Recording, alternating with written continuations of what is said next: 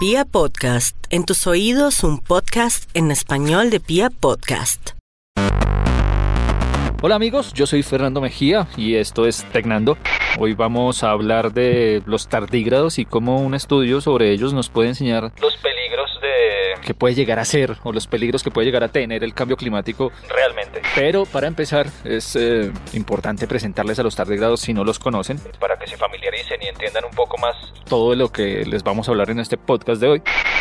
Los tardígrados son pues, seres vivos, invertebrados y microscópicos, aunque algunos se pueden ver a simple vista. Según se dice, en general miden entre 0,05 y 0,5 milímetros, lo cual es los de 0,5 milímetros son los que se pueden ver a simple vista. Los otros necesitan eh, microscopio como nombre lo indica, pues son microscópicos. Tienen seis patas y cuerpos que los hacen lucir rechonchos y adorables. Eh, su nombre, tardígrado, significa de paso lento y hace referencia a la lentitud de sus movimientos, obviamente.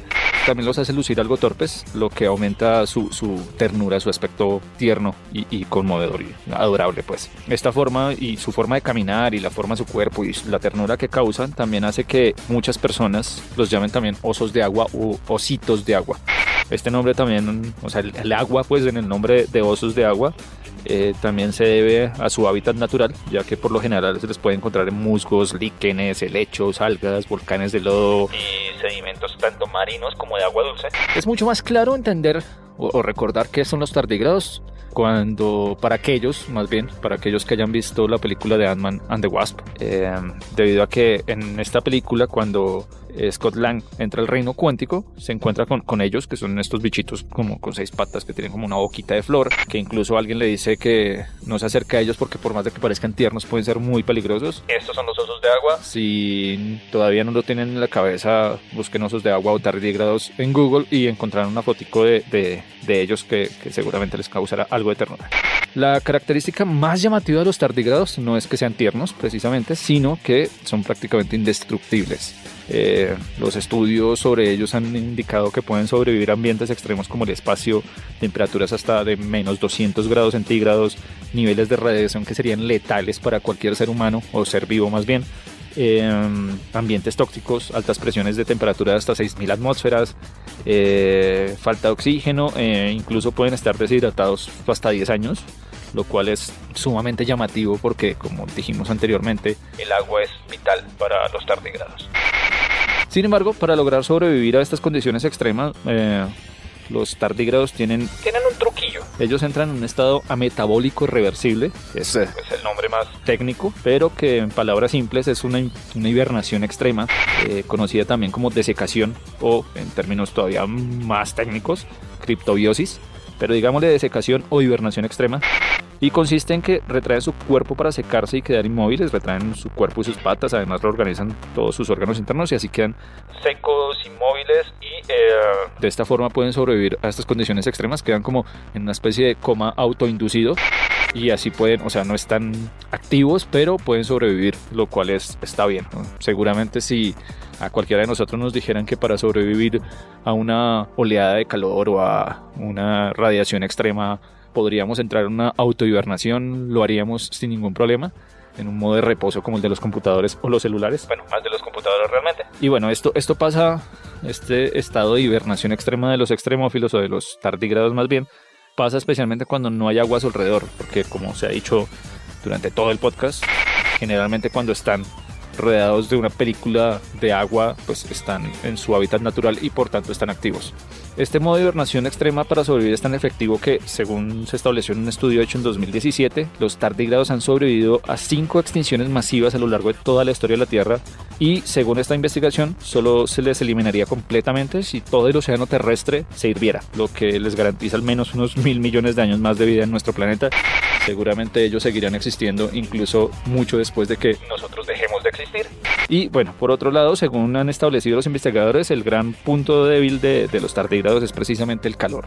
O sea, a pesar de que soportan temperaturas de hasta menos 200 grados centígrados, los tardígrados no soportan mucho las altas temperaturas o las soportan pero no durante mucho tiempo. Actualmente hay unas 1300 especies de tardígrados conocidos y según un estudio hecho en 2018, una de estas especies, tardígrados antárticos, conocido como Acuntucus antarcticus, perdonen mi latín, podría estar en peligro de extinción debido al cambio climático. Si bien los tardígrados pueden soportar temperaturas de hasta 151 grados centígrados según varios estudios que se han hecho hasta el momento, otros estudios comprueban que no pueden soportar estas temperaturas durante un periodo muy largo de tiempo.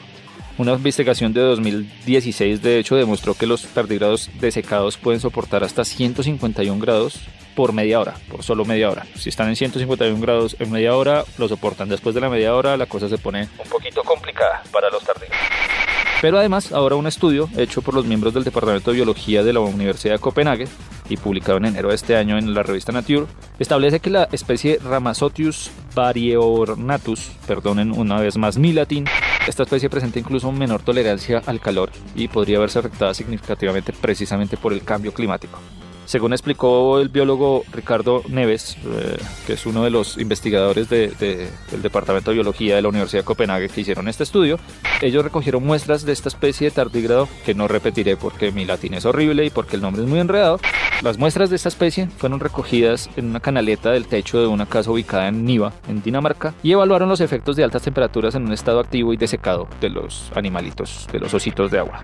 Los resultados eh, indican que los tardígrados activos que no logran aclimatarse a un aumento de temperatura abrupto alcanzaron tasas de mortalidad del 50% luego de estar 24 horas en un ambiente de hasta 37,1 grados centígrados. Sin embargo, si pasaban un periodo de aclimatación de 2 horas a 30 grados centígrados y después se les ponía otros dos, otras 2 horas a 35 grados centígrados, esto elevaría el umbral a 37,6 grados centígrados. O sea, en otras palabras, la aclimatación de los tardígrados aumenta su esperanza de vida o su tasa de supervivencia. Pueden sobrevivir a mayor temperatura si logran aclimatarse. Si el cambio es demasiado abrupto, básicamente se mueren en muy poco tiempo. El calor extremo afectaría a los tardígrados, según los investigadores, porque a altas temperaturas las proteínas que necesitan para estar en estado de secado se alterarían y esto también altera la latencia extrema que consiguen. O sea, si tienen menos proteínas pueden estar en un estado menos desecado, por decirlo de alguna forma, entonces eh, el calor o, el estado extremo en el que están sobreviviendo, tratando de sobrevivir, eh, los afecta mucho más. Y esto es realmente muy preocupante para especies como la nuestra porque somos muchísimo más frágiles. Entonces, los investigadores establecieron que el cambio climático tiene que ver mucho con estas tasas de mortalidad de los tardigrados, nosotros que somos mucho más frágiles que, ellos tener una esperanza de vida o de supervivencia mucho menor, lo cual es eh, un poco alarmante. Si un oso de agua que puede sobrevivir en el espacio, soportar altos, altos grados de, de, radiación, no puede soportar calores extremos y abruptos que causan el calentamiento global, no sé qué nos puede esperar a nosotros. Y es que los aumentos de temperatura en la Tierra son evidentes e innegables, aunque algunos todavía digan que el calentamiento global es una mentira, que es un invento de los gobiernos, que eso es puro cuento. Pensemos solamente un poquito en Bogotá, solo por poner un ejemplo.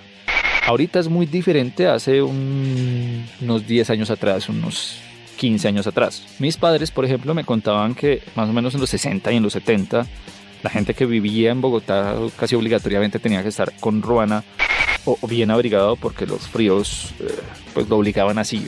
El frío en Bogotá era, era extremo, tanto así que gracias a ese frío se ganó el apodo de la nevera que todavía sigue vigente y muchas personas lo dicen a pesar de que ya no somos tan nevera porque ahorita los todo lo hemos notado. El clima en Bogotá es mucho más cálido, ya nos parecemos mucho más a una costa. Realmente el clima en Bogotá ha cambiado y no, no, no es un invento porque según Omar Franco, director del IDEA, entre 1917 y 2015 la temperatura promedio del país, no solo de Bogotá, ha aumentado 0,8 grados centígrados. Y para finales del siglo se espera que el aumento sea de 2,4 centígrados en todo el país. En cuanto al clima global, varios estudios han, han coincidido en que para 2100 el clima en la Tierra tendría un aumento de 4 grados centígrados, lo que según Johan Rockström del Instituto Potsdam de, para la investigación sobre impacto climático, del cambio climático, perdón, eh, con este aumento de temperatura va a ser imposible que 8 mil millones de personas sobrevivan debido a que podría causar o podría reducir considerablemente el acceso al agua potable y a los alimentos, ya que la producción agrícola se vería afectada, el cambio climático también afecta a la vegetación y obviamente a la producción agrícola porque es vegetación a la larga. Obvio, Esto también significa que en algún momento las personas van a tener que verse forzadas a emigrar a zonas más frías como los polos, lo que también supone un problema social, no solo por las oleadas de calor y la escasez de alimentos o agua, sino que los aumentos en, los niveles del mar haría que se causen perturbaciones en, en nuestro hábitat y eso incrementaría el hecho de que las personas emigren de una zona a la otra, de una zona a la otra. De hecho, el experto Michael Oppenheimer del panel intergubernamental del cambio climático dijo que para 2100 el nivel del mar podría aumentar en 1,1 metros, lo que podría causar muchas muertes y otros problemas que él califica como inmanejables, especialmente porque hay muchas ciudades del mundo que bueno, costeras sobre todo, que no están preparadas para este aumento, como lo han demostrado eventos catastróficos como los huracanes Katrina y Sandy, que afectaron a Nueva Orleans y Nueva York en 2005 y 2012, Nueva Orleans y Nueva York en Estados Unidos, obviamente, y esto haría que muchas personas que habitan en zonas costeras también emigren, o sea, la migración sería un problema gravísimo. Porque muchos países sufrirían por una superpoblación muy alta y, con cara de hacinamiento. De hecho, hay muchos países que ahorita están sufriendo por, por emigración. Eh, no me voy a meter en temas políticos, pero, pero sabemos que, que la migración de venezolanos, no tengo ningún problema contra los venezolanos, pero la migración de venezolanos sí ha afectado a los colombianos. Ahora imagínense eso a un nivel global y a un nivel mucho más grande. Porque no emigrarían solo de un país, emigrarían seguramente de muchos países costeros si afecta... El nivel de la agua sube. Básicamente hagan de cuenta que vendría toda la costa colombiana hacia el centro muchas eh, ciudades céntricas ya realmente la gente casi no cabe, entonces sí sería un problema de transporte, sería un problema para muchas cosas, pero el problema más grave sería los alimentos y el agua, porque entre más gente consumiendo, pues más rápido acaban los recursos. Y todo esto lo digo no para ponernos apocalípticos o alarmarnos al extremo, porque esto también hace que se generen otros problemas, digamos los niños y adolescentes eh, actualmente se están viendo afectados emocionalmente por los discursos apocalípticos sobre cambio climático, su ansiedad y preocupación por, por el aumento eh, de temperatura también han crecido y por la idea de que el fin del mundo es inminente, o sea, cualquiera se perturbaría con la idea de que en cualquier momento se va a acabar el mundo y esto los afecta más a corta edad porque tienen como la sensación de que, el mundo se va a acabar. Pensarlo es un poco eh, preocupante, es un poco traumatizante, entonces esto ha aumentado su ansiedad y ha aumentado problemas psicológicos relacionados con el cambio climático. Entonces la idea no es ponernos eh, apocalípticos ni extremos. La idea es pensar que todavía hay tiempo, todavía podemos hacer algo, todavía podemos sacar la bicicleta, todavía podemos reciclar, no desperdiciar energía o agua inútilmente. Eh, no sé, hora, es hora de reaccionar. Y, reducir nuestra huella de carbono para ver si podemos eh, frenar un poco el cambio climático o al menos desacelerarlo. Y pues así, con este mm, reflexión, consejo, regaño, acabamos el capítulo de hoy de Tecnando. Eh, me despido no sin antes decirles que no olviden compartir, no olviden comentar, no olviden seguirme en mis redes sociales. En Instagram aparezco como tecnando, arroba tecnandoando. O me pueden encontrar también en arroba exmachinaco. Escriban ese exmachina como exmachinaco. Eh, ahí en este perfil hablamos de temas divertidos como series, eh, cine, eh, tecnología y, y, videojuegos. Entonces seguramente también les va a interesar. Y no siendo más, yo me despido. Así que nos vemos en la próxima. Chao, chao.